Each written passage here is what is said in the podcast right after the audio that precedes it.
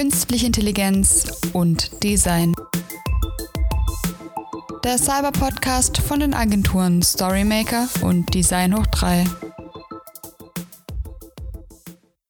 Herzlich willkommen zu unserem Cyber-Podcast. Mein Name ist Melissa Wollbaum und ich bin Copywriterin bei Design Hoch 3. Heute habe ich Jenny Habermehl zu Besuch. Jenny Habermehl ist freiberufliche Kreativdirektorin, Fotografin und Dozentin. Als Autorin und Speakerin beschäftigt sie sich intensiv mit der Verbindung von künstlicher Intelligenz, Kreativität und Design. Ihr Buch Ich bin KI, du bist KI handelt von der Zusammenarbeit von Designerinnen und künstlicher Intelligenz in einem möglichen künftigen Arbeitsalltag zwischen Realität und Utopie. Hallo Jenny. Hallo, grüß dich. Schön, dass du heute Zeit hattest. Ich freue mich sehr, mit dir zu reden. Vor allem, du hast mir ja gestern schon dein Buch zukommen lassen und ich bin auch schon fast komplett durch muss sagen, finde ich sehr interessant, ist cool geschrieben. Ist mal was ganz anderes, ist halt ein ganz anderes Genre als das, was man so kennt. Ja, vielen Dank erst einmal für die Einladung zu dem Cyber-Podcast. Ich habe mich sehr gefreut, als die Anfrage kam und ich mich hier in, einreihen kann in die große Liste der Leute, die ihr schon interviewt habt. Freut mich auch sehr, dass dir mein Buch so gefällt. Da habe ich wirklich sehr viel Zeit und Arbeit reingesteckt während meiner Masterarbeit. Und ähm, ja, ich hoffe, es ist mir gelungen, dieses Thema Kreativen etwas näher zu bringen. Ja, ich finde, man merkt auf jeden Fall, dass du dir da Mühe gegeben hast und dir auch da echt Zeit genommen hast. Und das, obwohl es wirklich neben der Masterarbeit her entstanden ist. War wahrscheinlich eine harte Zeit, so wie es klingt.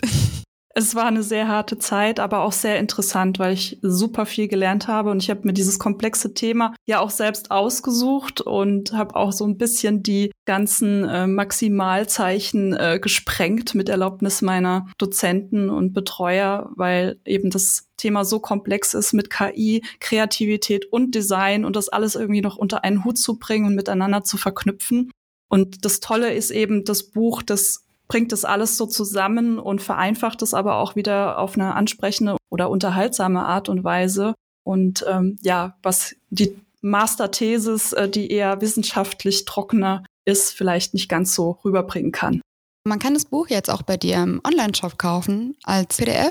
Es gibt auch noch ein paar gedruckte, habe ich gesehen, aber es gibt wahrscheinlich nicht so viele, dadurch, dass du das jetzt alles allein gemacht hast, oder? Genau, also ich habe das damals bei einer Druckerei sehr hochwertig binden und drucken lassen da sind noch so Spezialfolien drin, die so ein bisschen diesen Perspektivwechsel zwischen Mensch und Maschine rüberbringen. Und äh, ja, das ist ein wirklich, wirklich tolles Buch geworden in gedruckter Form. Und da habe ich noch ein paar Exemplare übrig, also ganz limitierte Auflage. Wer also schnell ist, kann sich noch welche sichern und ansonsten kann man sich aber auch das Buch und die Masterarbeit als E-Book PDF dann runterladen auf meiner Seite beziehungsweise kaufen und dann runterladen. Ich kann auch sagen, es lohnt sich auch als PDF sehr zu lesen. Also selbst wenn man ein bisschen zu langsam war, ist es immer noch sehr cool. Kommen wir ja schon zur ersten Frage. Wird KI den Designern bald die Arbeit wegnehmen oder wird sie uns im Gegenteil noch kreativer machen? Also ich würde sagen, es trifft beides zu. Also KI wird zum einen repetitive Aufgaben übernehmen, die heute vielleicht noch Menschen durchführen. Das können zum Beispiel Korrekturen, Formatadaption, Variantenerstellung, aber auch Bildbearbeitung, Reinzeichnung, Druckdaten. Das sind mögliche Felder, die irgendwann von KI auch übernehmen werden könnten. Und dann gibt es auch noch die Stockfotografie, wo ich mir auch vorstellen kann, dass die durch KI irgendwann ergänzt wird. Doch wie sieht es mit den kreativen Aufgaben aus? Also Design und Ästhetik basieren ja auf Regeln, die wir Designer natürlich auch nicht immer einhalten oder auch bewusst brechen. Und diese Regeln kann ich einer KI beibringen. Das ist keine große Hürde. Sogar Assoziationen kriegen Maschinen schon hin. Aber wie kann uns Designer das kreativer machen? Ich sehe KI gerne als Werkzeug, um ganz neue Wege zu gehen. Also viele KI-Tools sparen Zeit. Somit kann ich mehr Zeit für kreative Prozesse aufwenden. Sie regt auch zum Experimentieren an, ähm, wenn man sich einmal darauf auch einlässt, was da so rauskommt, wenn man zum Beispiel mit so einer Gun experimentiert. Und wir können auch ganz neue Bildwelten erschaffen, auf die wir sonst vielleicht nicht gekommen werden. Also es ist eine wahnsinnig große Quelle der Inspiration, die man für sich nutzen kann. Und manche Designer werben ja sogar, wenn sie mit KI arbeiten. Also zum Beispiel Philipp Stark, der hat den Stuhl AI mit Hilfe von einer KI designt oder die KI mit seiner Hilfe. Wer kann es jetzt schon so genau sagen? Und ähm, ja, eine KI kann also eine Art Augmented Creativity sein, eine Erweiterung unserer selbst, um kreativ zu arbeiten. Da kommt jetzt natürlich auch die Frage auf, was ist überhaupt Kreativität? Maschinen können ja, wie du bereits gesagt hast, von uns die Theorien dahinter lernen, aber sie können uns dennoch nicht ersetzen. Also wie definierst du Kreativität und inwiefern kann eine Maschine kreativ sein? Für meine Masterarbeit habe ich damals versucht, eine Definition für Kreativität zu finden und habe die führenden KreativwissenschaftlerInnen studiert. Und eins haben alle gemeinsam, äh, jeder hat seine eigene Auffassung von Kreativität. Und daraus habe ich mir so ein bisschen meine eigene Definition von Kreativität gebastelt und kreativ sein bedeutet für mich das Erschaffen von etwas Neuem beziehungsweise Unerwartetem. Ähm, das können einerseits gestalterische Dinge sein, aber auch Prozesse oder Lösungen für Probleme sein. Man verlässt sozusagen seine Komfortzone, wagt es, neue Wege zu gehen und das wird immer belohnt, fast immer belohnt. Ähm, Kreativität gibt es in der Kunst, im Design, aber auch in der Mathematik und auch in der Physik. Und eine Maschine kann genau das. Aus vorgegebenen Parametern kann sie neue Prozesse oder auch Dinge entwickeln. Und ob die Maschine dabei selbst kreativ ist oder ob sie nur mit dem arbeitet, was der Mensch ihr vorgibt, ist natürlich so ein Streitthema. Ich finde die Kreativitätstheorie von Mihai Csikszentmihalyi am passendsten. Und laut ihm ist Kreativität nur in dem System aus Wechselbeziehungen von drei Komponenten wahrnehmbar und auch messbar. Das ist zum einen die Domäne, also bestehend aus einer Reihe symbolischer Regeln und Verfahrensweise, wie zum Beispiel der Domäne Design. Dann gibt es das Feld, das sind alle Personen beziehungsweise Experten, die Zugang zu dieser Domäne haben und diese auch überwachen, Entscheidungen treffen, ähm, was soll in diese Domäne mit aufgenommen werden. Und dann gibt es natürlich das Individuum Mensch, der mit diesen Symbolen bestehender Domänen arbeitet und daraus neue Ideen und Muster entwickelt, die dann von diesem Feld ausgewählt und in die Domäne aufgenommen werden. Also wenn wir davon ausgehen und durch KI Kunstwerke und Designwerke geschaffen werden und diese dann von dem Feld Design und Kunst anerkannt werden, dann ist KI auch kreativ. Dann gibt es noch von Edward de Bono, dem Begründer des lateralen Denkens, einen ähnlichen Ansatz und er beschreibt auch den Prozess des kreativen Denkens, ähnlich wie den Prozess in einem Computersystem, was auch sehr interessant ist. Und das war lange bevor KI in aller Munde war. Und betrachtet man das Ganze jetzt eher nüchtern, theoretisch und lässt die emotionale Komponente der Kreativität außen vor, dann kann KI definitiv kreativ sein. Da würde es mich jetzt natürlich interessieren, ob du im Arbeitsalltag schon KI benutzt, beziehungsweise inwiefern du KI benutzt und wie du überhaupt zu dem ganzen Thema gekommen bist. Ja, also im, im äh, Alltag, in der Arbeit oder ähm, jetzt im Studium wurde das Thema eigentlich nie angesprochen. Ähm, das kam immer mal auf Designkongressen oder es gab mal einen Artikel dazu, aber das war auch manchmal so ein bisschen an der Oberfläche gekratzt oder so nach dem Thema, ach, KI kann doch oder eine Maschine kann doch niemals kreativ sein. Das ist überhaupt keine Gefahr für uns und ähm, wollte das einfach genauer wissen. Ich wollte wissen, was ist überhaupt Kreativität? Wie funktioniert Kreativität, weil wir haben uns auch mit ähm, Kreativtechniken beschäftigt im Studium. Und ähm, dann habe ich mich ein bisschen mit digitalen Medien auseinandergesetzt in, in einem Semester und bin dann irgendwie auch in Richtung digitale Medien, künstliche Intelligenz, Algorithmen und äh, Kreativität gerutscht und habe mich dann eben auch für dieses Thema entschieden. Kommen wir noch mal kurz auf dein Buch zurück. Kannst du uns in ein paar Sätzen beschreiben, worum es da geht? Also wie schon gesagt, das Buch soll, äh, ist für Designer gemacht, die in das Thema KI und Design eingeführt werden sollen. Und dabei wollte ich es so unterhaltsam wie möglich machen und auch gestalterisch ansprechen ne, für die Zielgruppe. Und ähm, das Buch handelt von einer KI namens Aido, die ich aus Neugier auf meinem Rechner installiere und die mir im Designalltag helfen soll. Aido steht für Artificial Intelligence for Design and Operation und ähm, das führt natürlich zu sehr bizarren Situationen in dem Buch. Und Aido ist auch sehr besserwisserisch und sie übernimmt dann ein bisschen den fachlichen Teil im Buch. Also es gibt immer so Dialoge und dann gibt's immer so ein äh, Zwischenkapitel, ähm, wo dann äh, Aido erklärt, wie KI funktioniert, was sie kann, was nicht. Und sie löst auch ein bisschen die entstandenen Szenarien erklärend auf, was da überhaupt gerade passiert ist. Es ist also so ein Teil Fiktion gespickt mit Wissen und auch ein Wechselspiel der Perspektive zwischen Mensch und Maschine. Wir hatten ja auch im Vorgespräch schon ein bisschen über die Machtverhältnisse, die zwischen DesignerInnen und KI existieren können, geredet. Kannst du da noch mal ein bisschen elaborieren? Ja, also jeder kennt ja den Spruch, Wissen ist Macht. Und KI arbeitet auch nur zuverlässig, wenn eine Menge, und also ich meine eine wirkliche Menge von Daten vorhanden sind. Und ähm, das bedeutet Wissen über ein Feld, über uns Menschen und so weiter. Und wir sollten uns dem bewusst sein, dass wir immer einen Teil unserer Privatsphäre aufgeben, wenn KI im Spiel ist und sie etwas für uns erledigen soll. Das passiert ja auch schon mit den Heimsystemen und unseren Smartphones. Es wird mitgehört und gelernt. Und nur so kann uns Siri oder Alexa bei unseren Fragen auch helfen. Wenn ich jetzt mit den Neural Filtern in Photoshop arbeite, dann werden diese Bilder auf den Server hochgeladen und genutzt, um die KI zu trainieren und besser zu machen. Hier kann also ein Vorteil der Maschine gegenüber dem Menschen entstehen, die ja viel mehr Daten und Informationen in kürzester Zeit verarbeiten kann. Momentan sehe ich es eher so noch ein Machtverhältnis zwischen den Unternehmen, die diese ganzen Daten besitzen, und den Menschen, die die Technologie nutzen. Im Einsatz von KI liegt ja auch immer die Gefahr der Manipulation von Designern. Wie stehst du dazu und wie können wir uns dagegen wappnen? Also zum Thema Manipulation müssen wir uns ja nur die Medien anschauen. Schon jetzt werden wir alle manipuliert, indem uns Algorithmen vorgeben, was wir auf Google, Facebook, Instagram und YouTube sehen. Und die Gefahr ist, dass wir in einer kreativen Bubble sitzen und es einfach nicht merken. Weil klar, ne, sobald man einen neuen Auftrag oder einen neuen Job hat, fängt man an, sich an den Rechner zu setzen und zu recherchieren. Und ähm, Google zeigt einem natürlich nur das, was mir gefällt. Und ähm, das muss aber ja nichts mit dem Job zu tun haben und dem, was ich eigentlich erreichen will. Und ähm, daher finde ich es sehr wichtig, raus in die Welt zu gehen, also sich Inspiration außerhalb der Medien zu suchen, so verlockend es auch am Schreibtisch ist zu sitzen und sich im World Wide Web zu verlieren. Eine andere Möglichkeit wäre natürlich, man bringt den Algorithmus völlig durcheinander, indem man random nach Themen sucht, die gar nichts mit einem zu tun haben und lässt sich dann überraschen, was Google plötzlich vorschlägt, so wie so eine Art Zufallsgenerator. Aber darauf würde ich nicht vertrauen. Also ich würde die erste Methode bevorzugen und tatsächlich auch zusätzlich zu dem Recherchieren im Internet mal rauszugehen und sich die Welt anzuschauen, was da gerade so los ist. Wo holst du dir da dann deine Inspiration? Gehst du einfach raus, läufst durch die Stadt, gehst in Museen? Wie sieht es bei dir aus?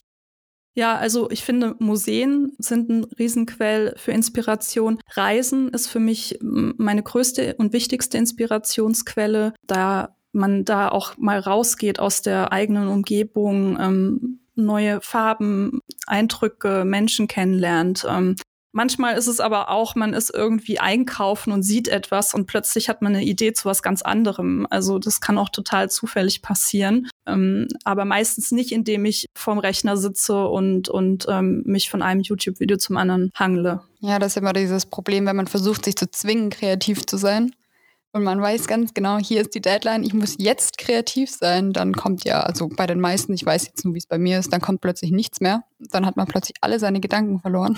Wenn man dann aber komischerweise durch den Supermarkt läuft, hat man plötzlich kreative Ideen, die vorher nicht da waren.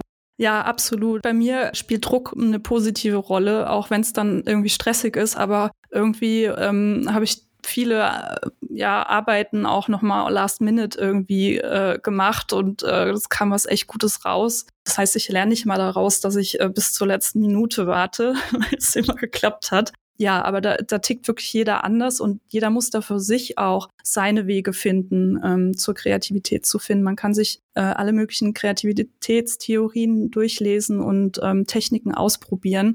Ähm, aber ich glaube, da tickt jeder anders. Kommen wir zum Stichwort Visual Turn.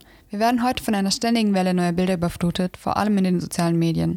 Nun kommt KI dazu, die diese Bilder eben sehr lebensecht und quasi in unbegrenzter Zahl erzeugen kann. Was bedeutet diese Entwicklung für Kommunikationsdesigner? Also zum einen muss gesagt werden, es ist eine große Chance, günstig Bildmaterial zu erhalten und es sogar einzigartig und frei von Personenrechten.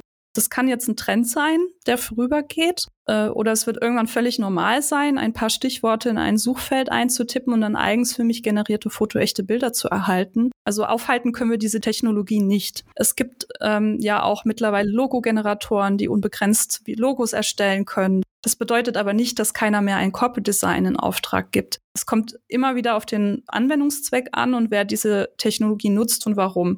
Und der Mensch ist ja auch immer noch die letzte Instanz und beim Design entscheidet eben der Designer, was er dem Kunden schickt und er entscheidet auch, wie er zu diesem Design kommt und ob er jetzt da mit dieser Bilderflut oder mit diesen künstlich erstellten Bildern arbeiten möchte oder nicht.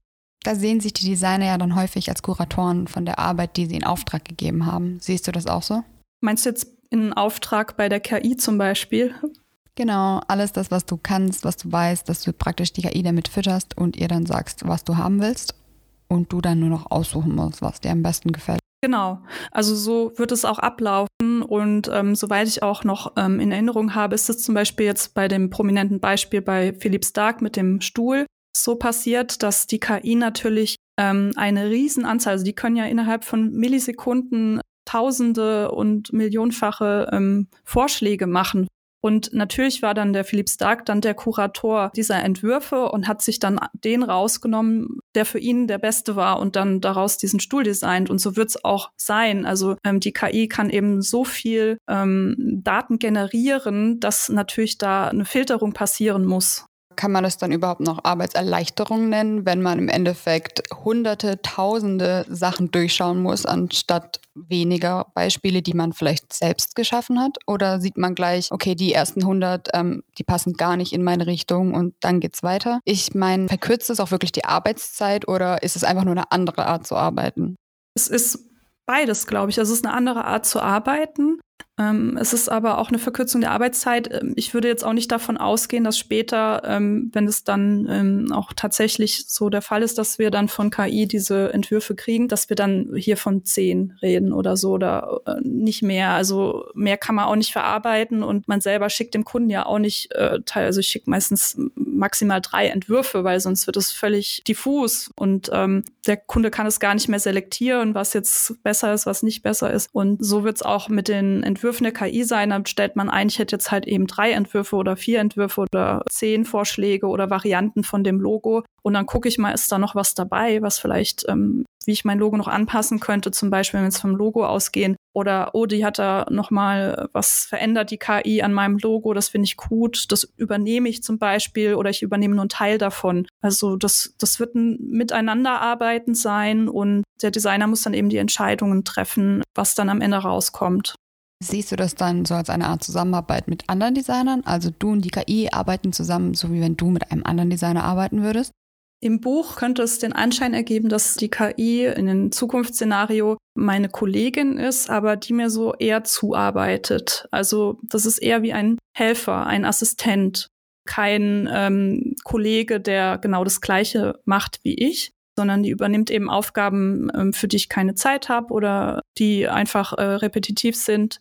Und ähm, ich habe dann eben mehr Zeit beziehungsweise kann mir das Ganze als Inspirationshilfe noch zunutze machen. Aber ich glaube nicht, dass es wie ein Designerkollege sein wird, der mit mir da zusammenarbeitet. Es ist eigentlich, also sehen wir es nüchtern betrachtet als Werkzeug, als Programm, als Software. So wie wenn ich jetzt Photoshop nutze. Früher gab es kein Photoshop, dann hat man alles per Hand gemacht, man hat Dinge mit Skype freigestellt und in die Repro gegeben und dann kamen irgendwann Computer und dann wurden eben Tätigkeiten, die vorher per Hand gemacht wurden, durch den Computer ersetzt. Und so wird es jetzt auch sein mit der neuen Technologie KI. Also Dinge, die wir vorher halt eben per Hand gemacht haben, wird auch die KI dann übernehmen können. Welche Tools benutzt du denn selber so im Alltag und was könntest du unseren Zuhörern so empfehlen? Also was vielleicht manche wissen, vielleicht manche auch noch nicht. Aber Adobe hat zum Beispiel mit Sensei schon sehr viele mächtige Tools kreiert, die wir tatsächlich auch in unseren Programmen nutzen können. Da gibt es zum Beispiel ein InDesign, weil ich sehr viel mit InDesign arbeite, die Layout-Anpassung, die basiert auf KI oder die eingebaute Bildersuche, die ist echt genial und spart viel Zeit und Arbeit, ähm, weil man damit auf eine sehr interessante Art und Weise Bilder suchen kann und auch Bilder vorgeben kann und sie sucht dann ähnliches Bilder zum Beispiel. Dann äh, gibt's auch äh, eine Schriftsuche, die KI-basiert ist, indem ich sage, ich habe hier eine Schrift, äh, bitte such mir mal ein paar ähnliche Schriften raus, auch in InDesign. Die Neural Filter in Photoshop, die vielleicht ein bisschen mehr Aufsehen erregt haben, äh, mit denen bin ich noch nicht so ganz warm geworden. Also diese äh, Gesichtsveränderungsfilter und so. Da geht auch oft noch was schief oder das Ergebnis ist nicht so, wie man es gerne hätte. Ähm, also macht man es dann lieber selber. Ein paar Sachen funktionieren aber schon gut, zum Beispiel die Tools zum Freistellen oder die inhaltsbasierte Füllung. Ähm, die trifft auch manchmal ins Schwarze, je nach Ausgangsmaterial.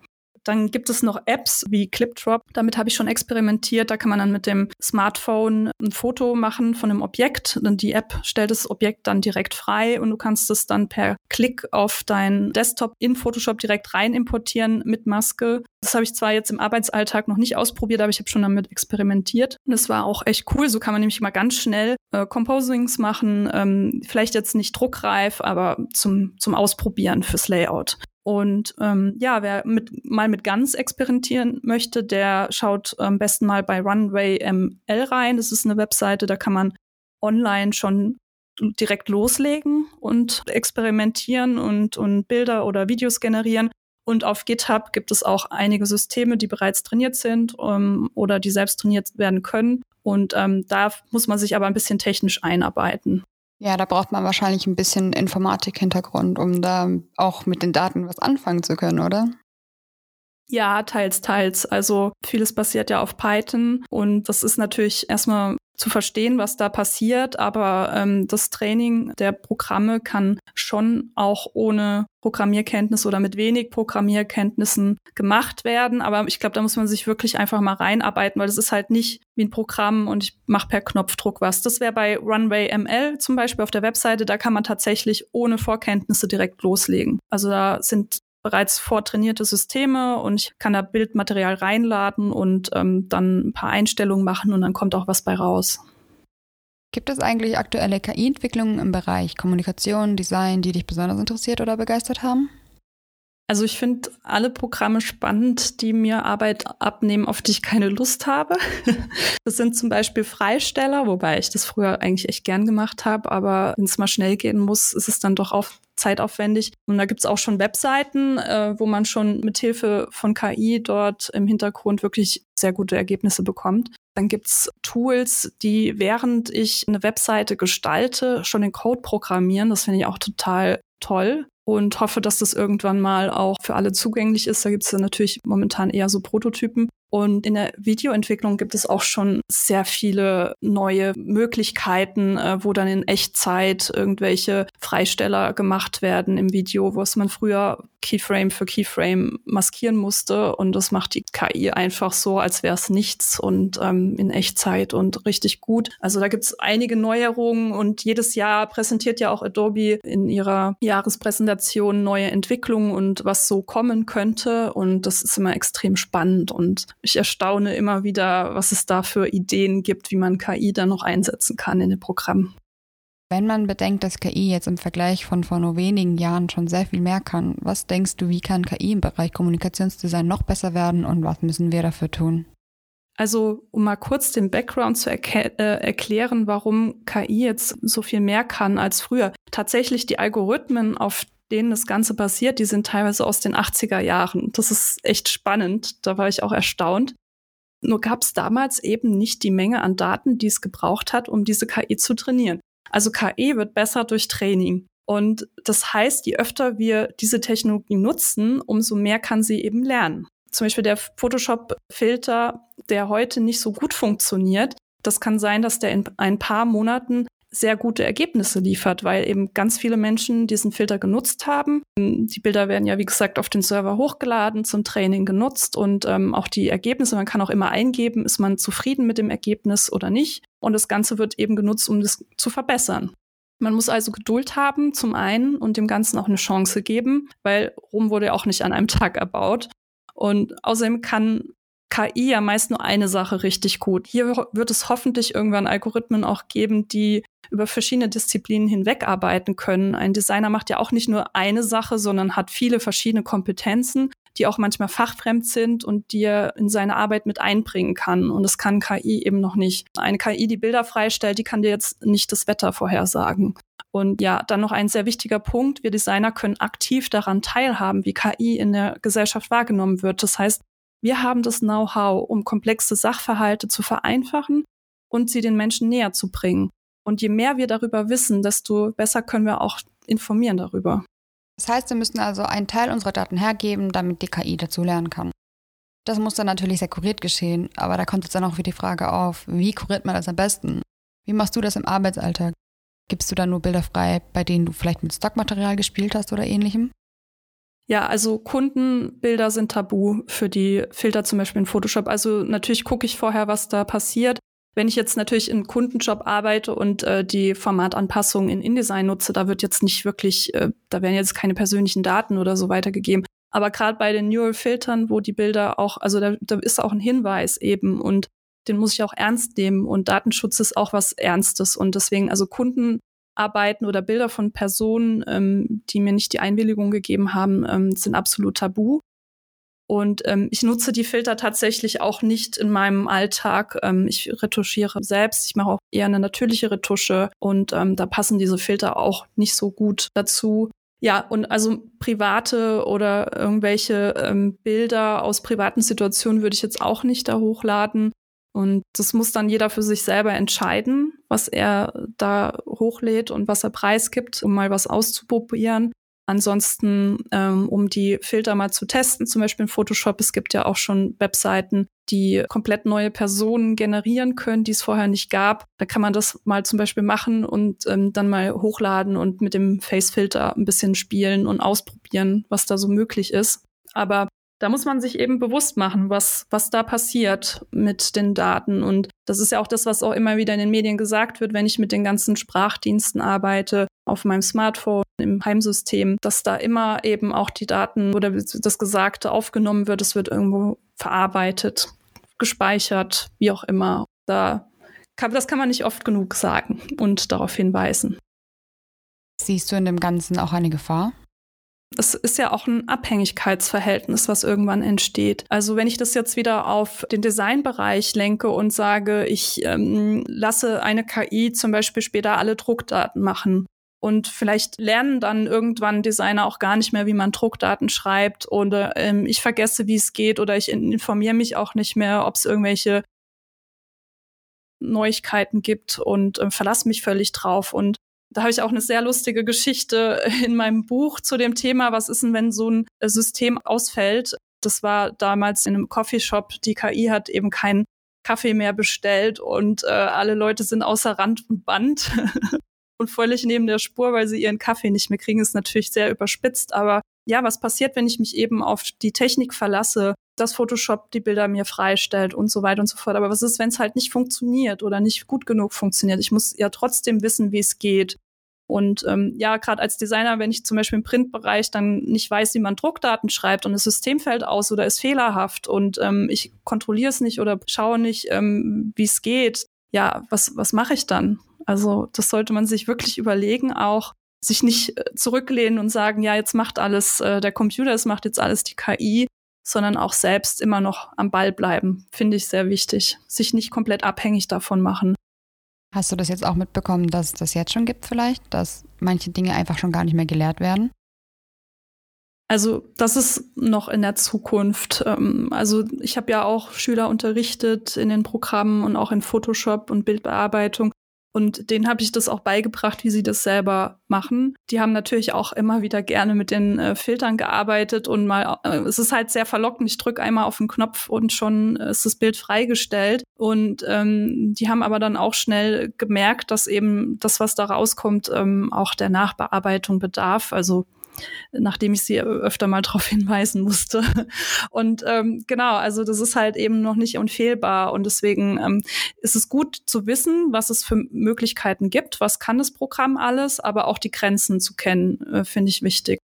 Die größte Herausforderung ist, dass jetzt Designer anfangen sollten, sich mit dieser Technologie auseinanderzusetzen. Das heißt ja nicht gleich, dass man Informatik äh, studieren muss oder programmieren können muss, aber man sollte verstehen, wie so ein Algorithmus funktioniert, weil auch diese Angst vor dem Unbekannten, die kann auch existenzbedrohend sein, ähm, wenn man sich sehr von diesen Schlagzeilen oder Science-Fiction-Filmen auch leiten lässt. Und das kann auch kreativitätshemmend sein.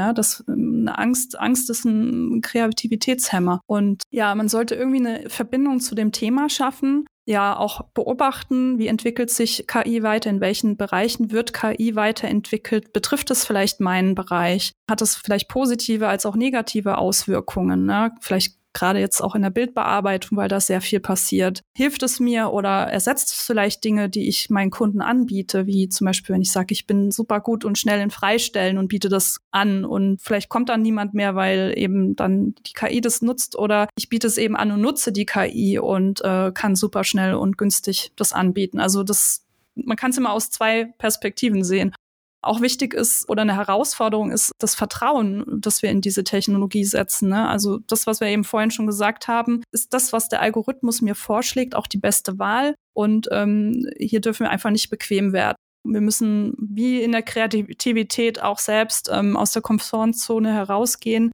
und ähm, auch Dinge in Frage stellen. Das macht jetzt aber doch allen Leuten Hoffnung, die vielleicht Angst haben, dass KI ihnen doch mal den Job kosten könnte. Kommen wir auch schon zur letzten Frage. Mit welchen KI- und Designthemen wirst du dich eigentlich so in nächster Zeit beschäftigen? Also ich finde ja die Sprachentwicklung sehr spannend, da Sprache viel komplexer ist, als zum Beispiel Bilder zu erkennen oder zu generieren für künstliche Intelligenzen.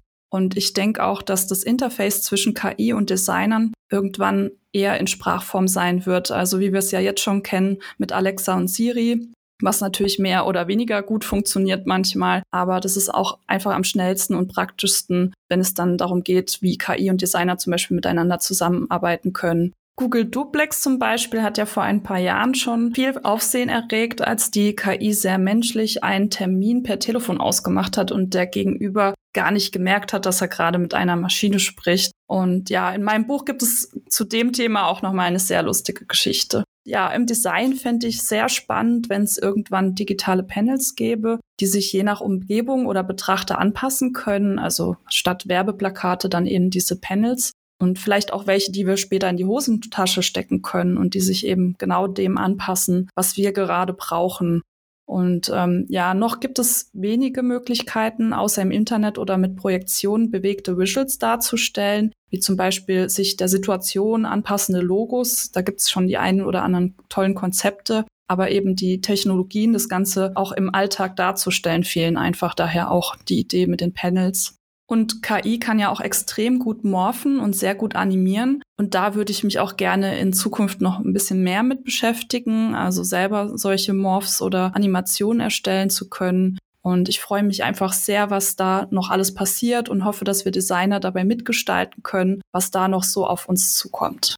Ich freue mich auf jeden Fall auch, was in Zukunft noch von dir kommt. Ich folge dir jetzt auch auf Instagram und guck mal, was da so in Zukunft noch alles ansteht. Vielleicht werde ich ja noch das ein oder andere KI-basierte Design sehen. Ja, wir werden es sehen. Also momentan konzentriere ich mich gerade so ein bisschen auf Weiterbildungen für Kreative. Das KI-Thema ist so ein bisschen in den Hintergrund gerutscht, aber jetzt durch den Podcast habe ich auch irgendwie wieder total Lust bekommen, mich damit weiter zu beschäftigen. Und ähm, ja, also in der Zukunft ist alles offen und ich freue mich einfach so flexibel zu sein und alles auszuprobieren. Vielen Dank, dass du heute da warst. Wenn uns Zuhörer noch ein bisschen was von dir sehen wollen, wir haben dich natürlich auch auf LinkedIn verlinkt und natürlich können wir dich auch auf Instagram stalken. Wo noch?